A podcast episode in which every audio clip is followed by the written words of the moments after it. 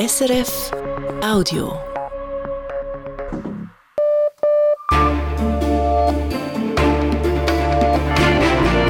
Radio SRF Echo der Zeit mit Roger Brendli. Die Themen am 6. März. Die Neutralität auf dem Prüfstand. Die Diskussion über die Weitergabe von Schweizer Waffen an die Ukraine ist im Parlament angekommen, heute im Ständerat. Wir schalten gleich ins Bundeshaus. Dann die Debatte um Asylunterkünfte. Der Kanton Zürich nimmt die Gemeinden stärker in die Pflicht und kritisiert den Bund. Ja, der Bund hat über 4000 leere Plätze im Moment, sagt der Zürcher Regierungsrat Mario Fehr. Nordkorea und die drohende Hungersnot. Die Signale aus dem verschlossenen Land sind alarmierend.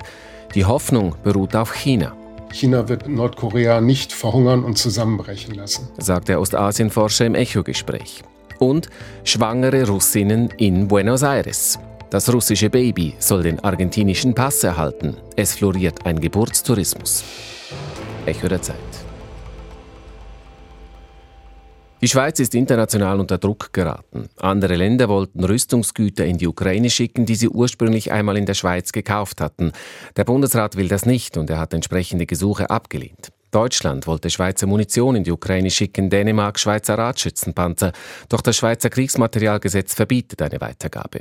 Die Schweiz beruft sich bei dieser Klausel auf die Neutralität.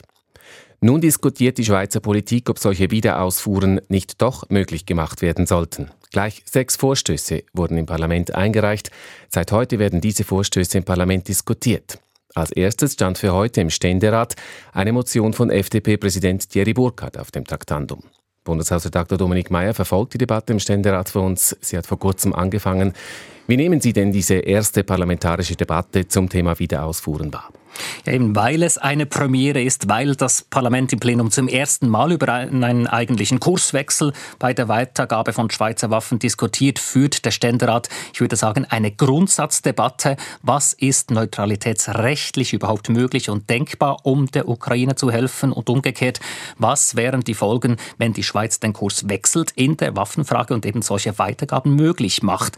Eben die Entscheide sind noch nicht gefallen und heute steht auch nicht die wichtigste der verschiedenen verschiedenen Ideen für einen Kurswechsel zur Diskussion. Ein spannender Testlauf aber ist es, der hier gerade läuft.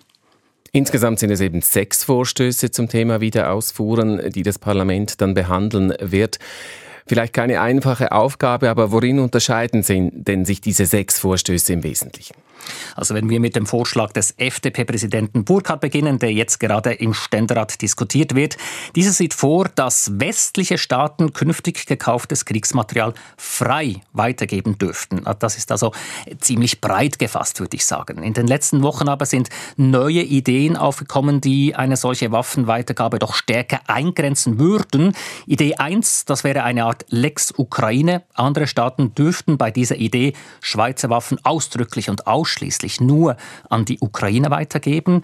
Dann Idee, Idee 2, würde ich sagen, die ist der politisch am chancenreichsten. Das ist ein ganzes Bündel von Kriterien, nur Westliche Staaten dürften Schweizer Kriegsgerät weitergeben und das erst fünf Jahre nach dem Waffenkauf in der Schweiz und liefern an ein Kriegsland wie die Ukraine dürften sie vereinfacht gesagt nur dann, wenn zuvor die UNO festgestellt hat, dass dieses Kriegsland völkerrechtswidrig angegriffen wurde. Das ist der chancenreichste Vorschlag für ein ganzes Bündel von Kriterien, wann solche Schweizer Waffen weitergegeben werden dürfen in andere Staaten verschiedene Ansätze, die jetzt die Politik diskutieren wird, dass eben Schweizer Waffen dann durch die Käuferländer weitergegeben werden dürften.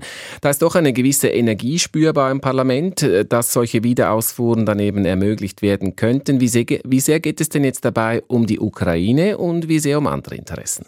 Also die Notsituation der Ukraine und vor allem auch der ukrainischen Armee zurzeit im Donbass, die bewegt sehr stark, auch das Parlament, das ist ein Motiv.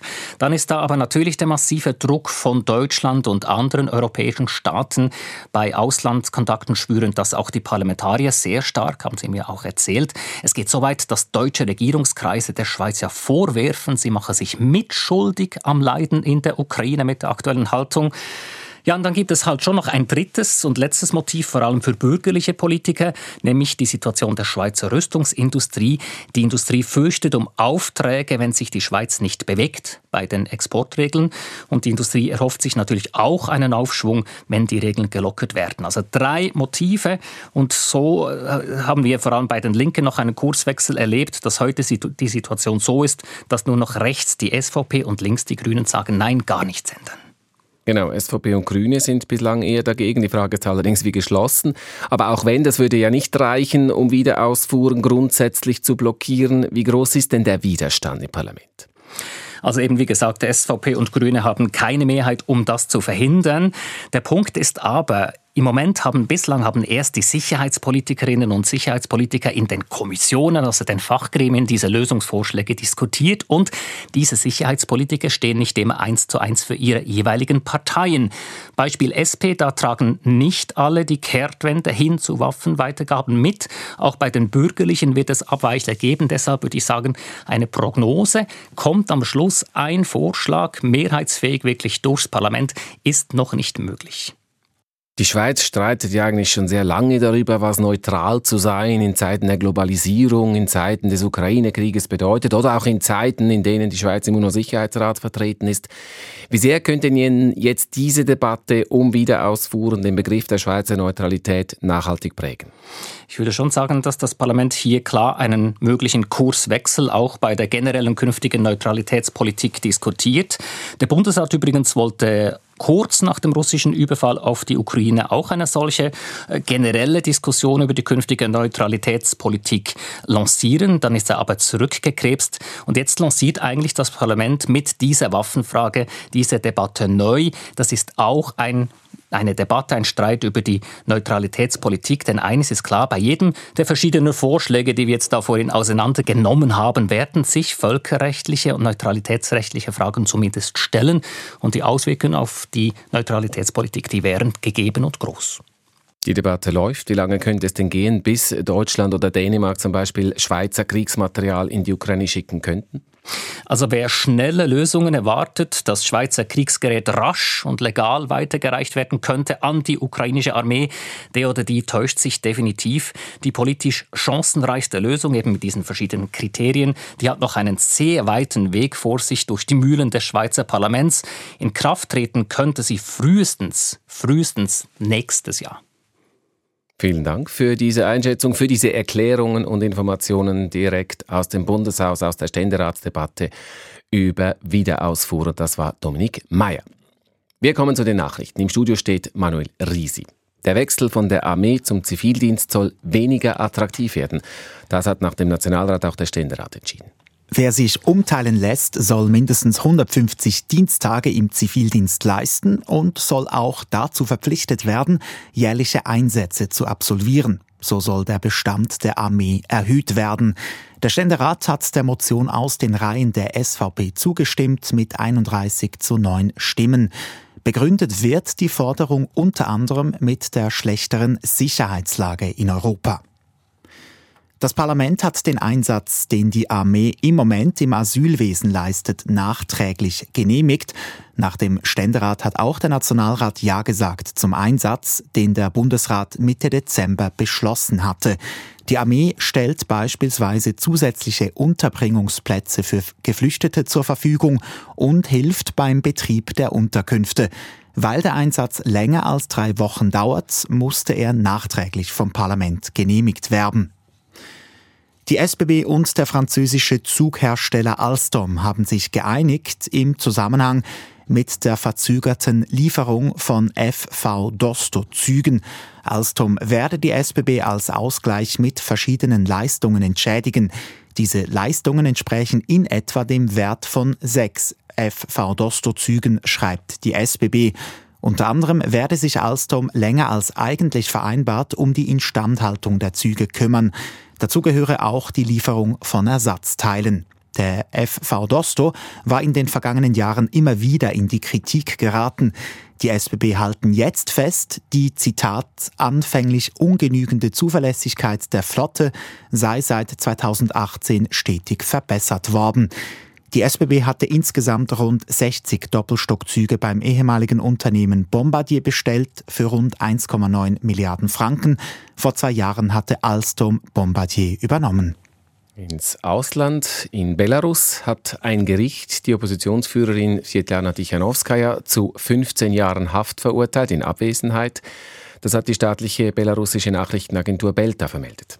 Tichanowskaja war im Januar wegen Hochverrats angeklagt worden. Sie selber bezeichnete das Verfahren als Farce. Vor drei Jahren war Tichanowskaja bei den Präsidentschaftswahlen in Belarus gegen den langjährigen Staatschef Alexander Lukaschenko angetreten. Nachdem sich Lukaschenko zum Sieger erklären ließ, kam es in Belarus zu Protesten. Die Opposition hatte Lukaschenko des Wahlbetrugs beschuldigt, was er jedoch bestritt. Tichanowskaja lebt in Litauen im Exil. Deutschen Ermittlerinnen und Ermittlern ist ein Schlag gelungen gegen ein internationales Netzwerk von Cyberkriminellen. Sie haben mehrere mutmaßliche Hacker identifiziert, die verschiedene Unternehmen erpresst haben sollen. Gegen drei Verdächtige seien Haftbefehle erlassen worden, gegen acht weitere werde ermittelt, teilt die Staatsanwaltschaft des Bundeslands Nordrhein-Westfalen mit. Sie wirft den Verdächtigen verschiedene Hackerangriffe vor, unter anderem auf das Unispital in Düsseldorf oder die deutsche Mediengruppe Funke. Unter den Verdächtigen sei ein russischer Staatsangehöriger, der auch vom US-amerikanischen FBI gesucht werde, so die Staatsanwaltschaft. Zum Sport. Die Schweizer Snowboarderin Patricia Kummer tritt auf Ende Saison zurück. Die 35-jährige Walliserin werde Mitte Monat ihr letztes Weltcuprennen bestreiten, teilt der Verband Swiss Ski mit. 2014 wurde Kummer in Sochi Olympiasiegerin im Parallel-Riesensalon. Zudem gewann sie dreimal den Gesamtweltcup. Die Börsendaten von 18.11 Uhr geliefert von SIX. Der Swiss Market Index schließt bei 11.147 Punkten, minus 0,4 Prozent. Der Dow Jones Index in New York steigt um 0,4 Prozent. Der Euro wird zu 99 Rappen 55 gehandelt, der Dollar zu 93 Rappen 12. Und das Wetter, Manuel Risi? Am Abend bleibt es teils bewölkt, teils klar. Morgen ist es zunächst, zunächst ziemlich sonnig. Im Laufe des Nachmittags ziehen vermehrt Wolken auf und am Abend setzt aus Westen Regen ein. Die Schneefallgrenze liegt bei etwa 1000 Metern. Die Temperatur erreicht 9 Grad bei mäßigem Westwind. Im Süden hat es vom Morgen an teils mehr Wolken bei 11 Grad.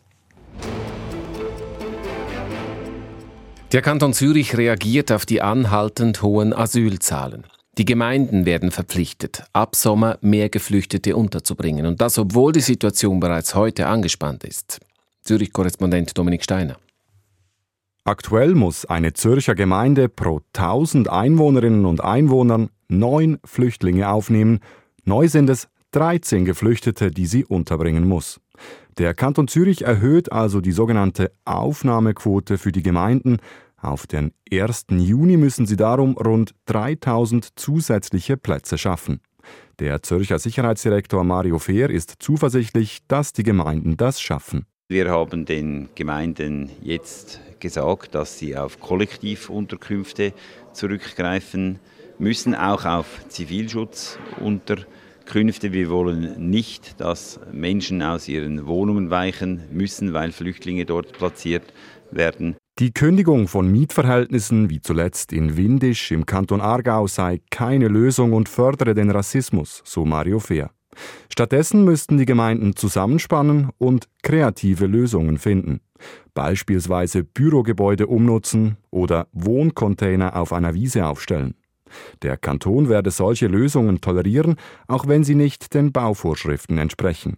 Dass es außergewöhnliche Lösungen braucht, liege nicht nur am Krieg in der Ukraine, so der parteilose Zürcher Sicherheitsdirektor Mario Fehr. Ja, die Zeiten sind sehr herausfordernd. Wir haben im Kanton Zürich etwa 11.000 Ukrainerinnen und Ukrainer und hinzu kommen sehr hohe Zugänge im Asylbereich. Menschen, die über das Mittelmeer kommen oder über die Balkanroute. Und das werde in den nächsten Monaten so bleiben.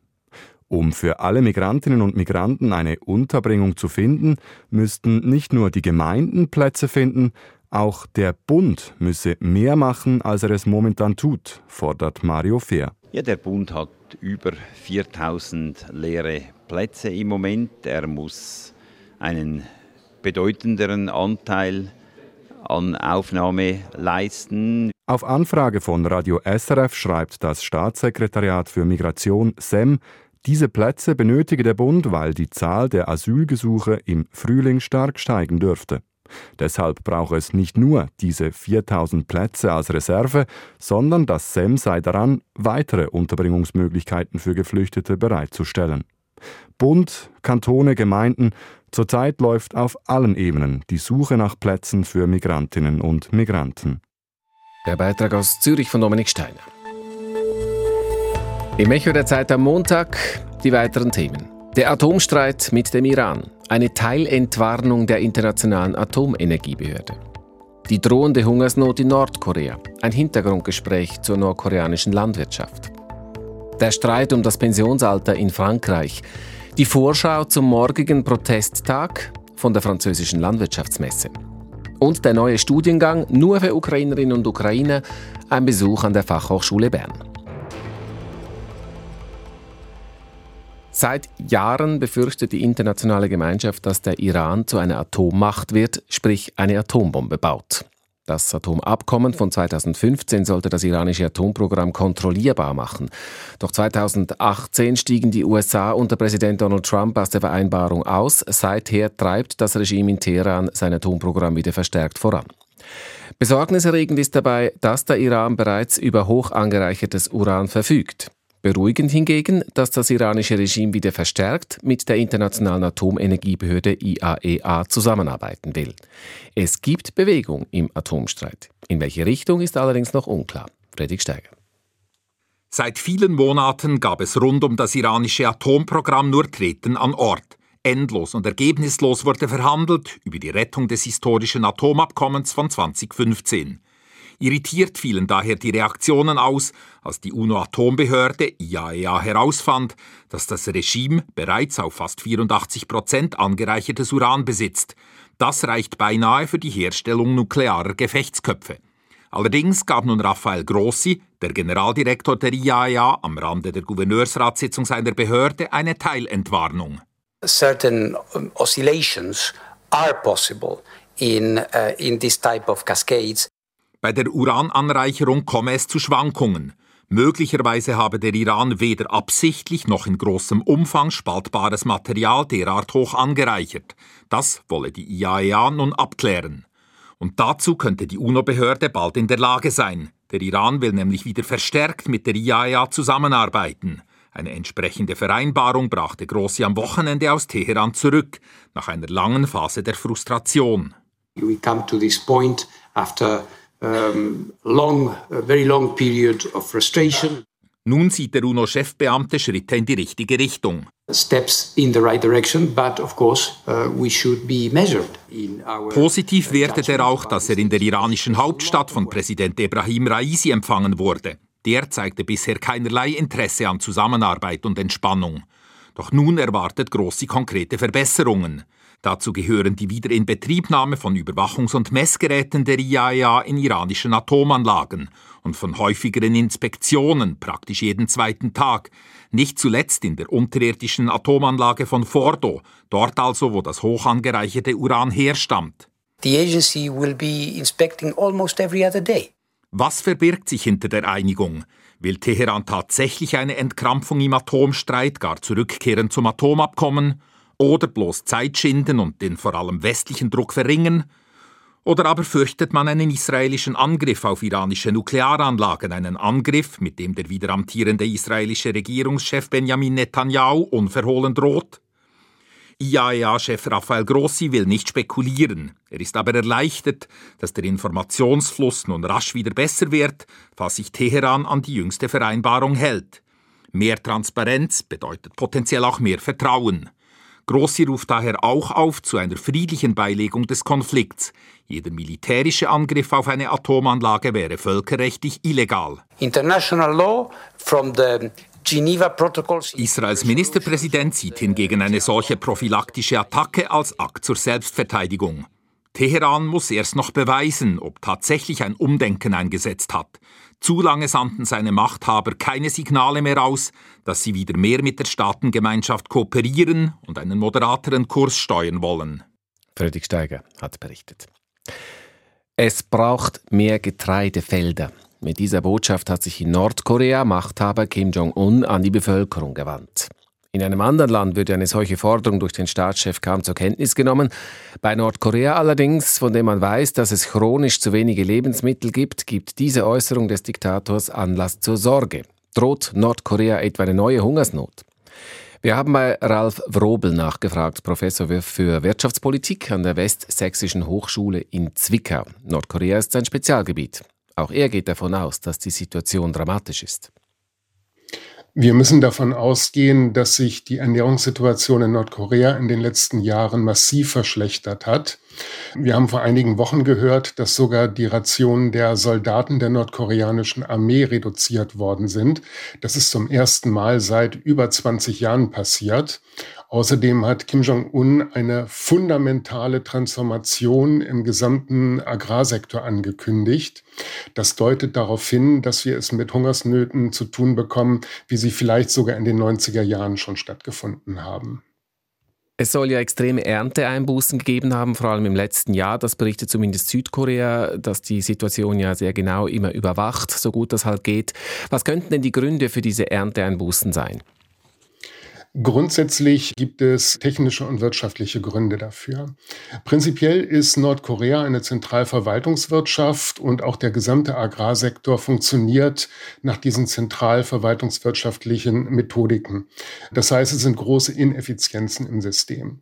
Zum Zweiten hat Nordkorea natürlich ein Leiden unter den Sanktionen der UN, sodass zum Beispiel kein Treibstoff, kein Diesel ins Land kommt, keine Ersatzteile für Geräte ins Land kommen sodass auch die technischen Möglichkeiten zur Landwirtschaft immer schlechter werden.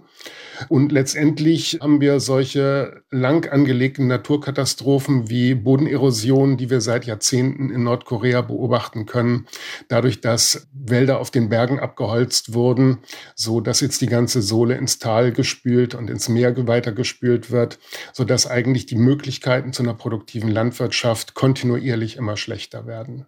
Also die schlechten Ernteerträge haben eher mit Misswirtschaft als mit Wetterphänomenen zu tun.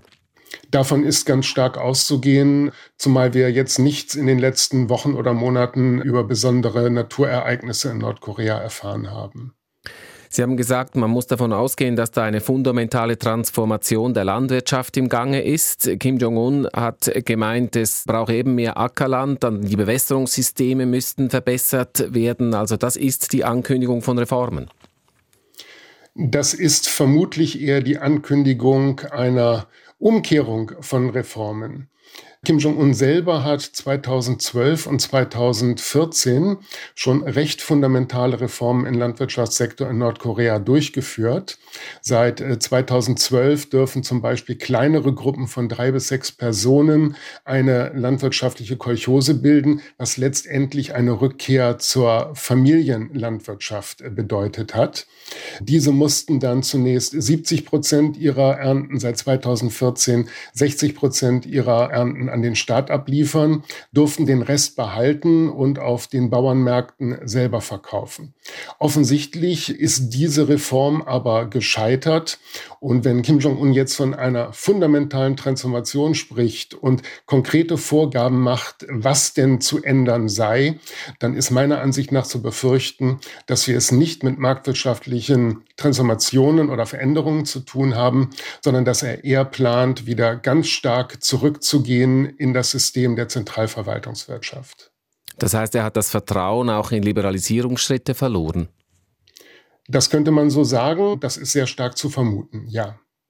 Nun gilt es aber kurzfristig auch mal noch die Bevölkerung zu ernähren. Man könnte auch Lebensmittel importieren. Nordkorea ist allerdings ein isoliertes Land, spätestens durch die Sanktionen im Zusammenhang mit dem Atomprogramm.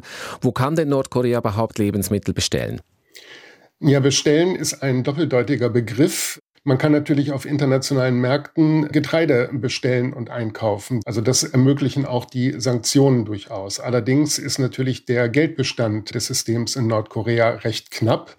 Nordkorea verdient sein Geld zum Beispiel mit dem Export von Sklavenarbeit, insbesondere nach China und nach Russland oder auch mit dem Export von Rüstungsgütern. Man hat davon gehört, dass Munition zum Beispiel während des Ukraine-Krieges jetzt an Russland geliefert werden soll. Auf diese Weise sind schon Devisen vorhanden. Ich gehe aber eher davon aus, wenn Nordkorea jetzt konkrete Hilfe im Agrarsektor benötigt, dass das Land eher darauf setzt, dass China mit Getreidelieferungen einspringt, sodass die Hungersnot im Land nicht zu groß wird. Man muss dazu wissen, dass Nordkorea für China von großer Bedeutung ist als kommunistischer Pufferstaat zwischen der Volksrepublik China selber und Südkorea andererseits, das ja auch ein amerikanisches Truppenkontingent hat. Und auf diese Weise hat China ein großes Interesse daran, Nordkorea und das nordkoreanische System zumindest am Leben zu erhalten. Sie haben ja diese grauenhafte Hungersnot der 90er Jahre schon angesprochen. Man geht davon aus, dass damals bis zu einer Million Menschen verhungerten innerhalb weniger Jahre. Und es gab auch damals diese verstörenden Berichte, wonach die Menschen Gras und Baumrinde essen würden. Hat das Regime aus dieser Zeit etwas gelernt? Vielleicht hat das Regime daraus zwei Dinge gelernt. Zum einen, dass die Ideologie der Autarkie, die das Land seit Jahrzehnten betreibt, nicht durchgängig funktioniert, dass man externe Partner braucht. Und hier ist China heutzutage der einzige wichtige und stabile Partner. Und zum Zweiten, dass marktwirtschaftliche Reformen vielleicht manchmal gut und schön sind, dass man sie aber auch durchaus wieder rückgängig machen muss, wenn sie nicht ausgereicht haben und das System so nicht mehr wirklich funktioniert. Das Gespräch über Hunger in Nordkorea mit Ralf Wrobel, Professor am Ostasienzentrum der Hochschule im deutschen Zwickau.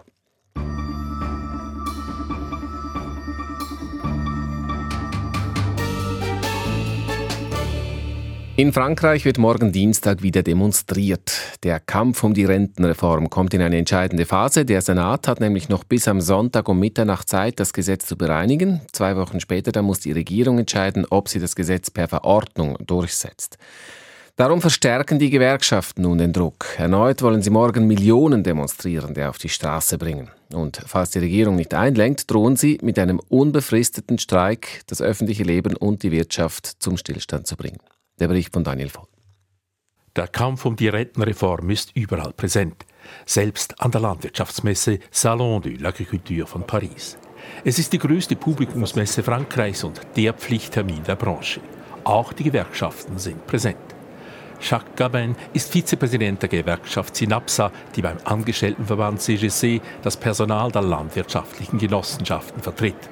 Am Stand liegt prominent ein Flugblatt auf, mit dem alle großen Gewerkschaften Frankreichs zur Demonstration vom Dienstag aufrufen, gemeinsam. Jacques Gabin nickt, dies komme selten vor. Quand la CGC, nous, c'est-à-dire nous, manifeste côte à côte avec la CGT, c'est que ça va pas bien. Il y a un problème. Wenn sein moderater Angestelltenverband CGC gemeinsam mit der radikalen Gewerkschaft CGT demonstriere, dann zeige dies, wie ernsthaft das Problem sei.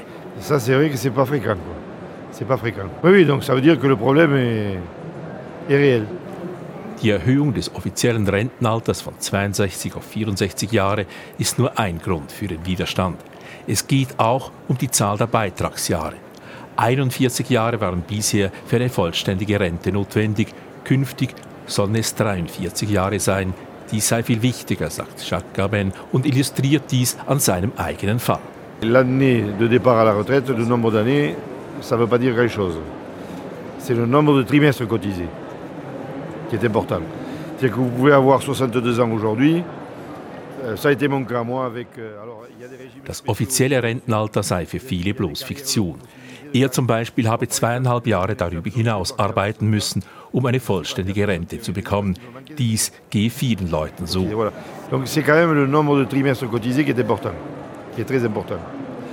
Was das Problem verschärft, in Frankreich sind die meisten Berufseinsteiger deutlich älter als 20-jährig, weil sie die Schule mit einer Matura abgeschlossen und vor der ersten Stelle noch einige Semester an einer Hochschule studiert haben. Was bei den Gewerkschaften ebenfalls schlecht ankommt, ist die Minimalrente von 1200 Euro, mit der die Regierung für die tiefsten Renten eine Verbesserung von rund 100 Euro verspricht.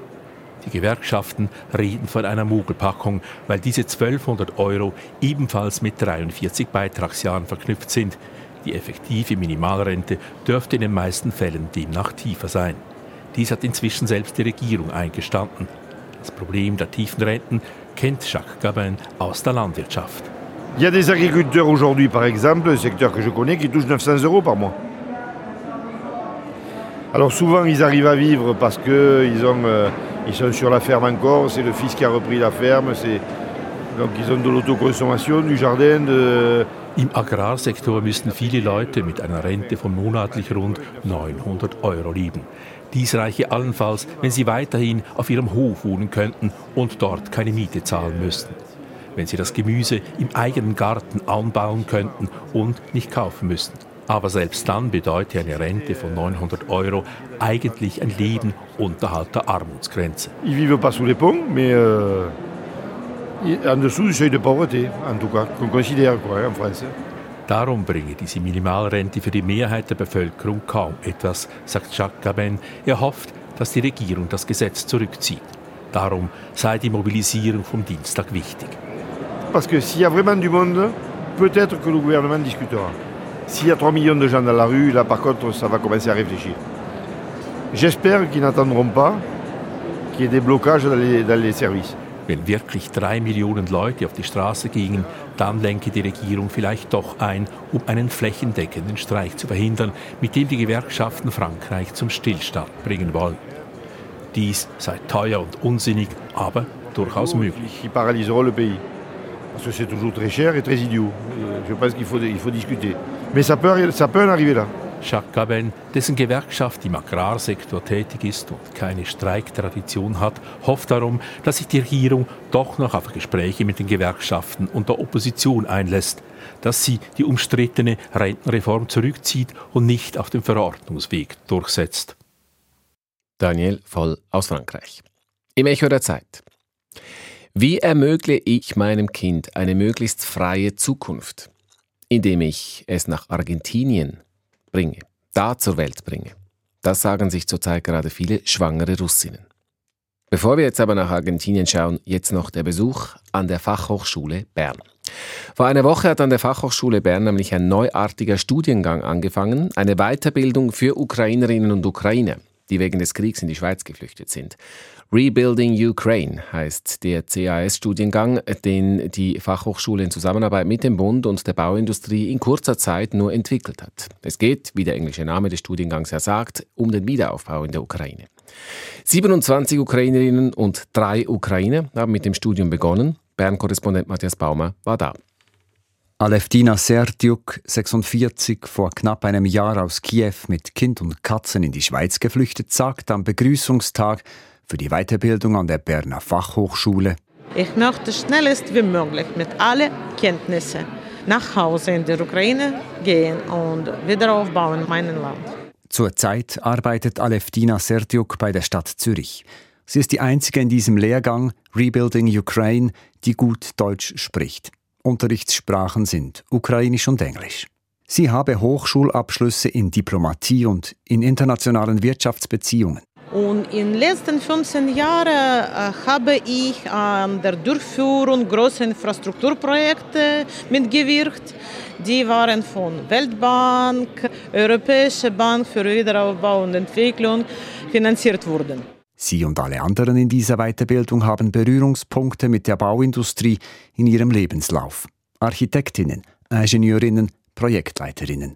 Nun wird sich Aleftina Serdiuk an der Berner Fachhochschule mit Schadensanalyse befassen, in Holzbau unterrichtet werden, Energieversorgung sei Thema, nachhaltiges modulares Bauen auch, sagt der Mann, der nach Kriegsbeginn sofort helfen wollte und vor knapp einem Jahr am Küchentisch zusammen mit seiner Frau diesen Lehrgang erfunden hat.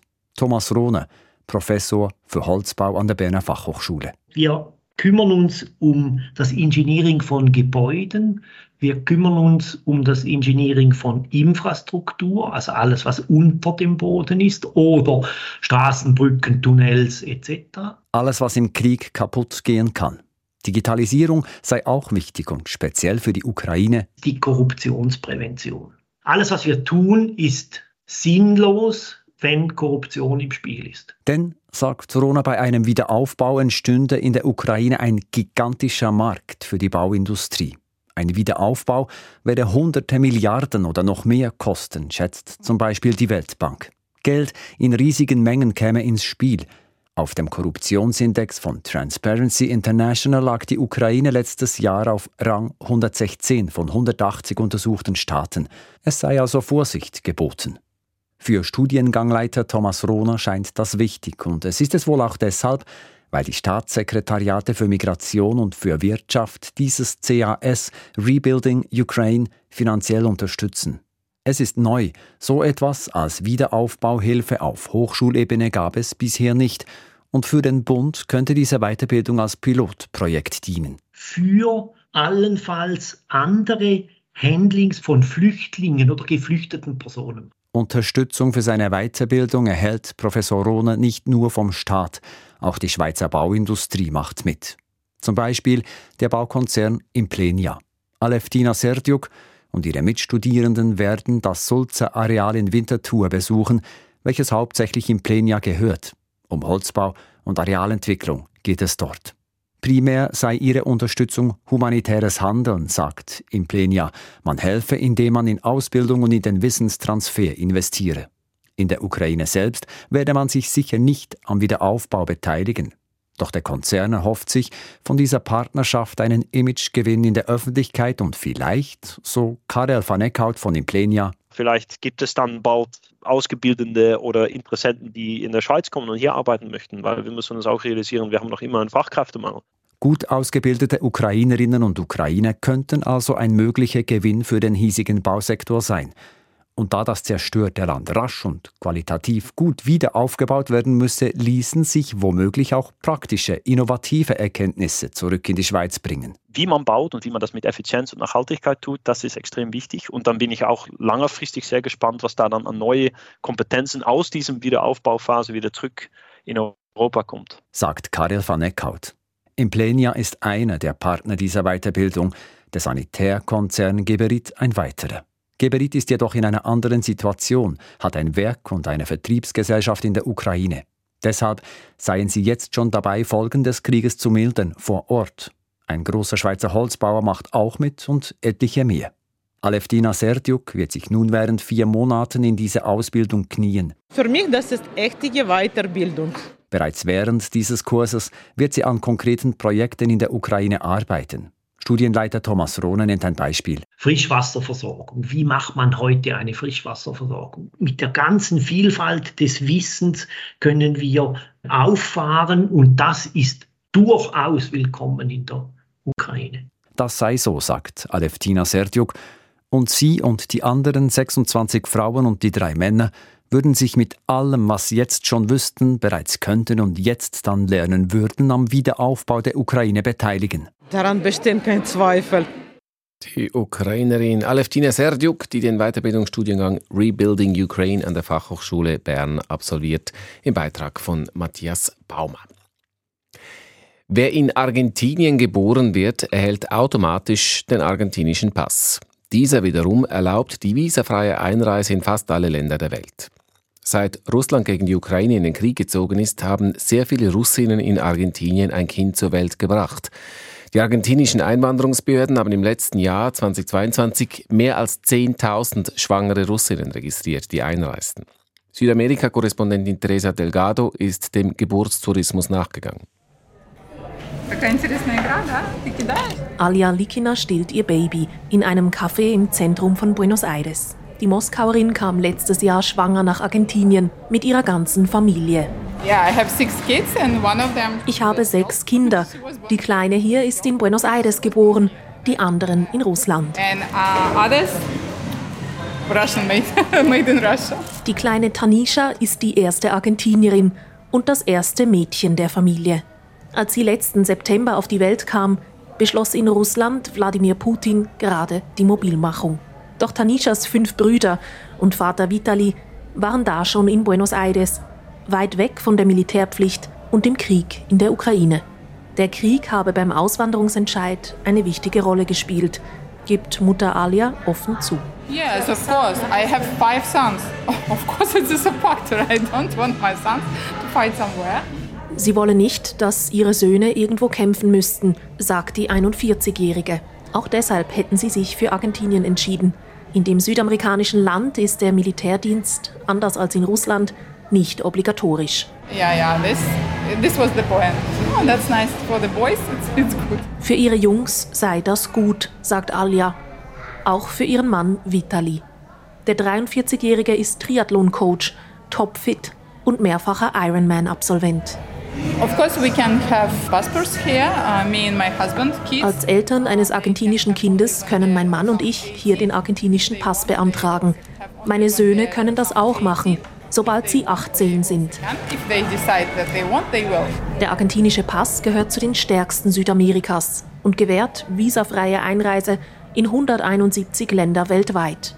Für Alia ein wichtiger Punkt. Meine Kinder lernen fleißig Sprachen. Einer meiner Söhne will später in New York oder in China studieren. Wir wollen ihm das ermöglichen. Es ist vor allem die russische Oberschicht, die es nach Südamerika zieht. In Argentinien hat die russische Einwanderung eine lange Tradition.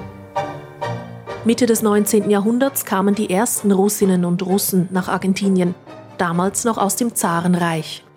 Die Einwanderer brachten das Ballett ins Land des Tangos, erzählt Historikerin Sofia Ehrenhaus von der Universidad Católica de Argentina in einer Beiz im schicken Stadtteil Palermo.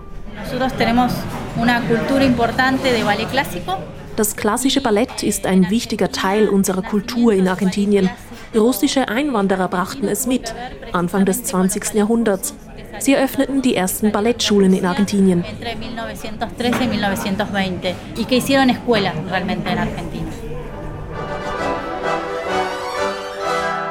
Bis heute gehören argentinische Ballerinas zu den besten weltweit.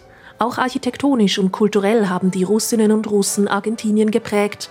So befindet sich etwa die bedeutendste russisch-orthodoxe Kirche Südamerikas in Buenos Aires. Insgesamt 300.000 Russen kamen im 19. und 20. Jahrhundert nach Argentinien. Erst aus dem Zarenreich, später aus der Sowjetunion. Wolgadeutsche, polnische Juden, ukrainische Bauern kamen auf der Suche nach Ackerland und besseren Lebensbedingungen.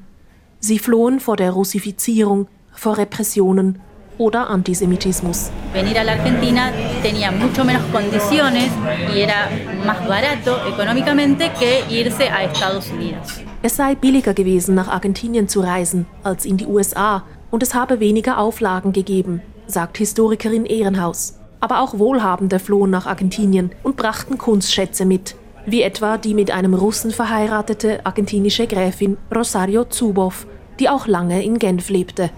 Esto hace que tengamos una de las colecciones de miniaturas más importantes del mundo. Die Zuboffs brachten eine der bedeutendsten Miniaturensammlungen der Welt nach Argentinien. Bemalte Medaillons, Gemälde, auch ein originales Porträt von Zarin Katharina II. Un retrato original de eh, Catalina de Rusia. sagt die Historikerin.